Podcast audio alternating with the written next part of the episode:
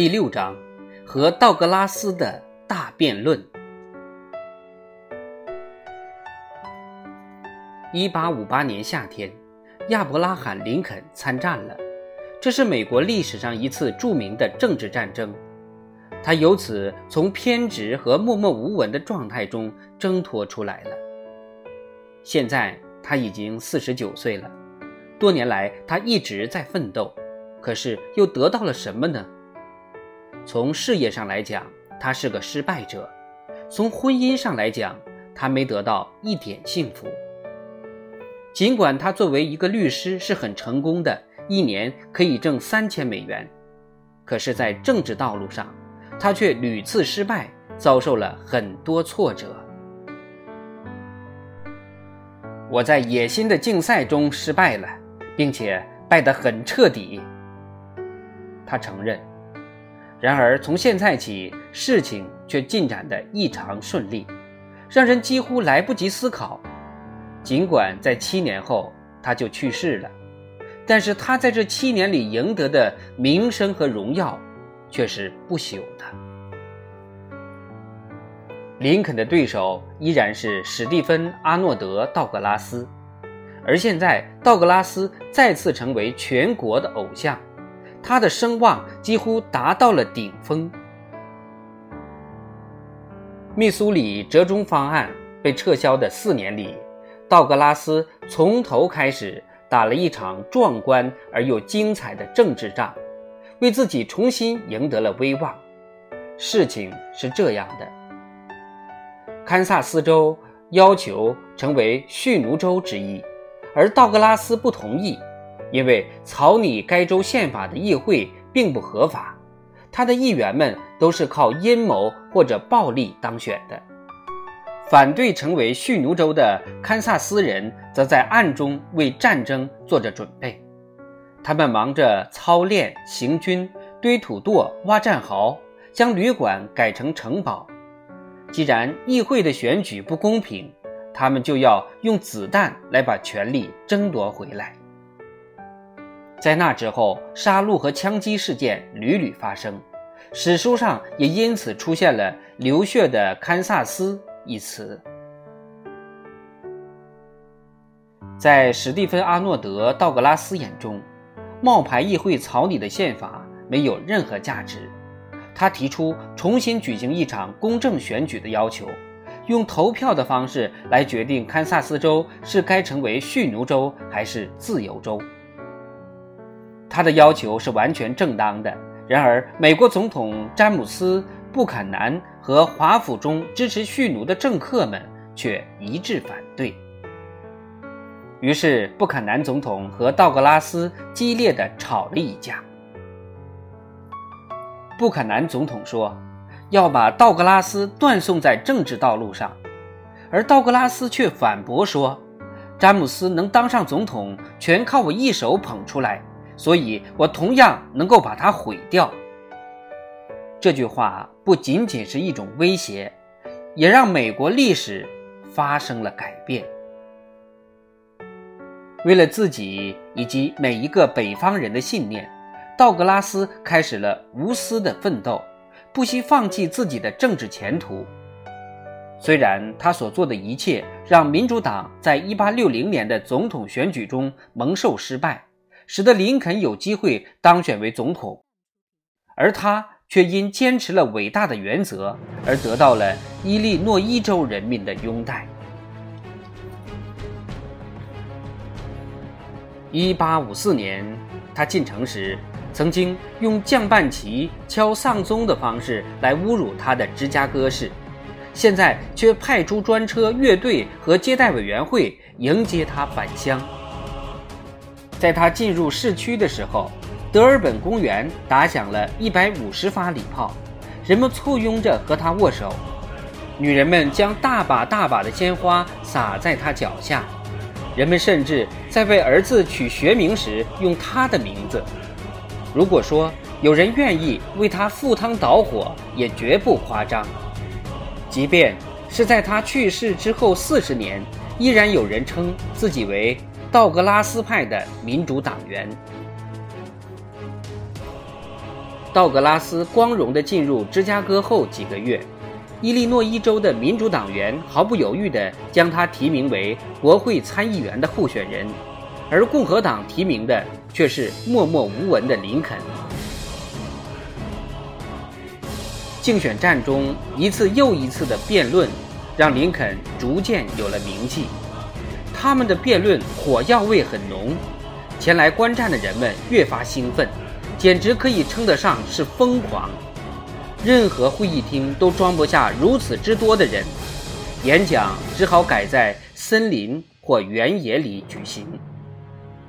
记者们跑前跑后，忙着采访，报纸一整版一整版地报道着这场激动人心的竞赛。没过多久，全国民众的眼光都聚焦到了这里。两年后。林肯得以当上总统，多亏了这些辩论起到的宣传作用。竞选之前好几个月，林肯就已经开始做准备了。每当脑海里跳出某个想法、概念或词语时，他就立刻写在手边任何可以写字的地方，例如信封背面、报纸边、废纸袋之类。他把这些纸片放进高顶丝帽，带在身上。最后重新整理一遍，整理的时候，他一边写一边读，反复推敲字句。林肯的第一篇演讲稿初稿写完后，他将几个关系很好的朋友请到州议会图书馆，把门关起来，给他们念演讲稿。每当念完一段，他就停下来，要求大家提出意见。在这篇演讲稿中有几句话。一度成为被传颂的名言。内部开裂的房屋是绝对不可能屹立的。我们的政府不能容忍奴役和自由同时存在。虽然我不希望内战在我们的国家发生，这样会导致联邦的瓦解，但是我更不愿看到国家继续分裂下去。为了更长远的和平与团结，为正义而战，是值得的。听到他的这些言论，林肯的朋友们又惊讶又担心。他们说这些言辞过于激进了，选民们一定会被这些会遭天杀的傻话吓跑的。最后，林肯从椅子上慢慢站起来，对大家说。他已经下定了决心，他将内部开裂的房屋是绝对不可能屹立的这句话又强调了一遍。他说：“这是最高的真理，谁都无法颠覆。”林肯说：“这个真理世人皆知，而我就要用最简单的言辞来表达出这个意思。我要让人们明白。”当下的局面有多么危险？现在已经到了说良心话、说实话的时候了。我绝对不会改变想法。如果有必要，我宁愿为了正义献出我的生命。如果这次演讲我失败了，那就将我和真理一同埋葬。一八五八年八月二十一日。在距离芝加哥城七十五英里的奥泰华镇举行了首次大辩论。前一天晚上，民众们就陆陆续续地来到了这里。没过多久，旅馆、私人住宅和马车行就已经住满了人。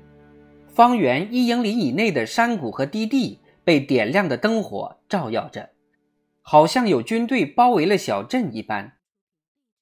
六匹白马拉着高级车载着道格拉斯在城镇里穿行，民众的欢呼声震耳欲聋。林肯的支持者也不甘示弱，他们让林肯坐在一个旧干草台上，有两头白骡子拉着满街跑，后面还有一个干草台，上面坐着的是三十二个姑娘，每个姑娘身上都挂着一个写有州名的大标语。演说家、委员团和记者们挤了半个钟头，费了好大的力气，穿过拥挤的人群，来到了演讲台上。演讲台上方搭着木质的遮阳棚，有二十多个人为了观看演讲，爬上了凉棚顶。结果凉棚被他们压塌了，木板掉在了道格拉斯的委员团成员身上。不论从哪方面看，这两位演讲人都迥然不同。道格拉斯身高五尺四寸，林肯身高六尺四寸。林肯身材魁梧，嗓门却很细，算是次中音；道格拉斯身材矮小，声音反而洪亮，是个出色的男中音。道格拉斯举止优雅，很有绅士风度，而林肯却相貌平平，动作迟缓。道格拉斯具有大众偶像的气质，而林肯脸色苍白，满是皱纹。显得极其抑郁，单凭外表，他吸引不了任何人。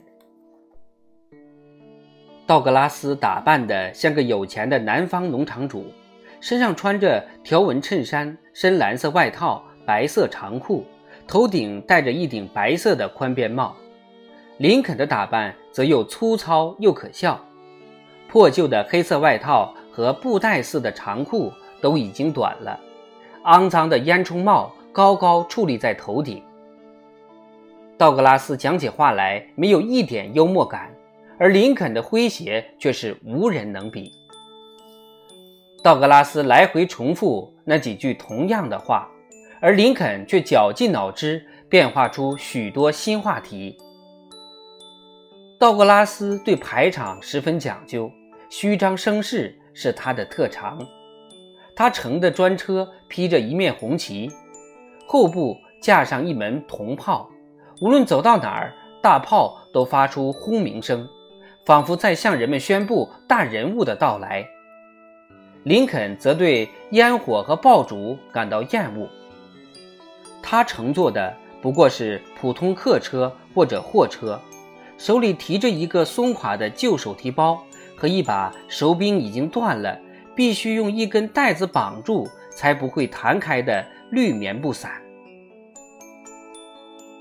道格拉斯是个投机主义者，就像林肯说的，他没有坚定的政治立场，他的宗旨就是不顾一切的取得胜利。林肯则是个有原则，并且为原则不懈奋斗的人。他认为，只要能够伸张正义，输赢都是无所谓的。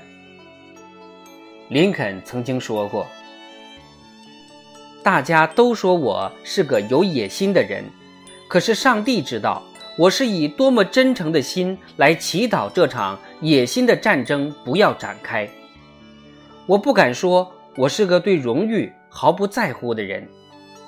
然而，如果现在密苏里折中方案能够恢复，能够从原则上反对奴隶制度的扩张。”现存的漏规，即使只能暂时的容忍一下，那么我愿意支持道格拉斯法官永远不退位，我也永远不上任。至于道格拉斯法官或者我本人能不能当选国会参议员，这都不是问题，我们并不是那么重要，最重要的是问题本身，而不是我们个人的利益或者官运。就算道格拉斯法官或者我离开了人世，这个问题依然有待解决。在辩论中，道格拉斯反复强调，如果州民中的大多数都主张蓄奴，那么无论任何时间、任何地点，每个州都应有蓄奴的权利。他并不在乎是不是蓄奴，他最著名的口号便是。每个州都把自己的事情管好，不要去干涉别的州。林肯则坚定地持反对意见。他说：“道格拉斯法官觉得奴隶制度的存在是正确的，而我却不那么认为。我们在这一问题上的不同意见，造就了整个论战的差异。他的主张是，无论什么地区，只要想蓄奴，就可以蓄奴。”如果蓄奴是正确的，那当然再好不过；然而，如果蓄奴是错误的，那么怎么能够任凭人们去做错误的事情呢？道格拉斯对奴隶制度的废存并不在乎，他觉得这就好比农夫想在农场上种烟草或是养牛羊，完全依据个人喜好。然而，大部分人不同意道格拉斯法官的想法，他们都是明白是非的人，在他们眼里，奴隶制度是没有人性的。道格拉斯在各地区演讲，一再地说，林肯是在坚持黑人平等社会地位的主张。对此，林肯则反驳说：“不，我所做的只不过是替黑人提出一个请求。如果你讨厌他们，就随他们去吧。假如上帝不肯将更多的幸福赐给他们。”那么，就让他们享受属于他们的那一点点的幸福吧。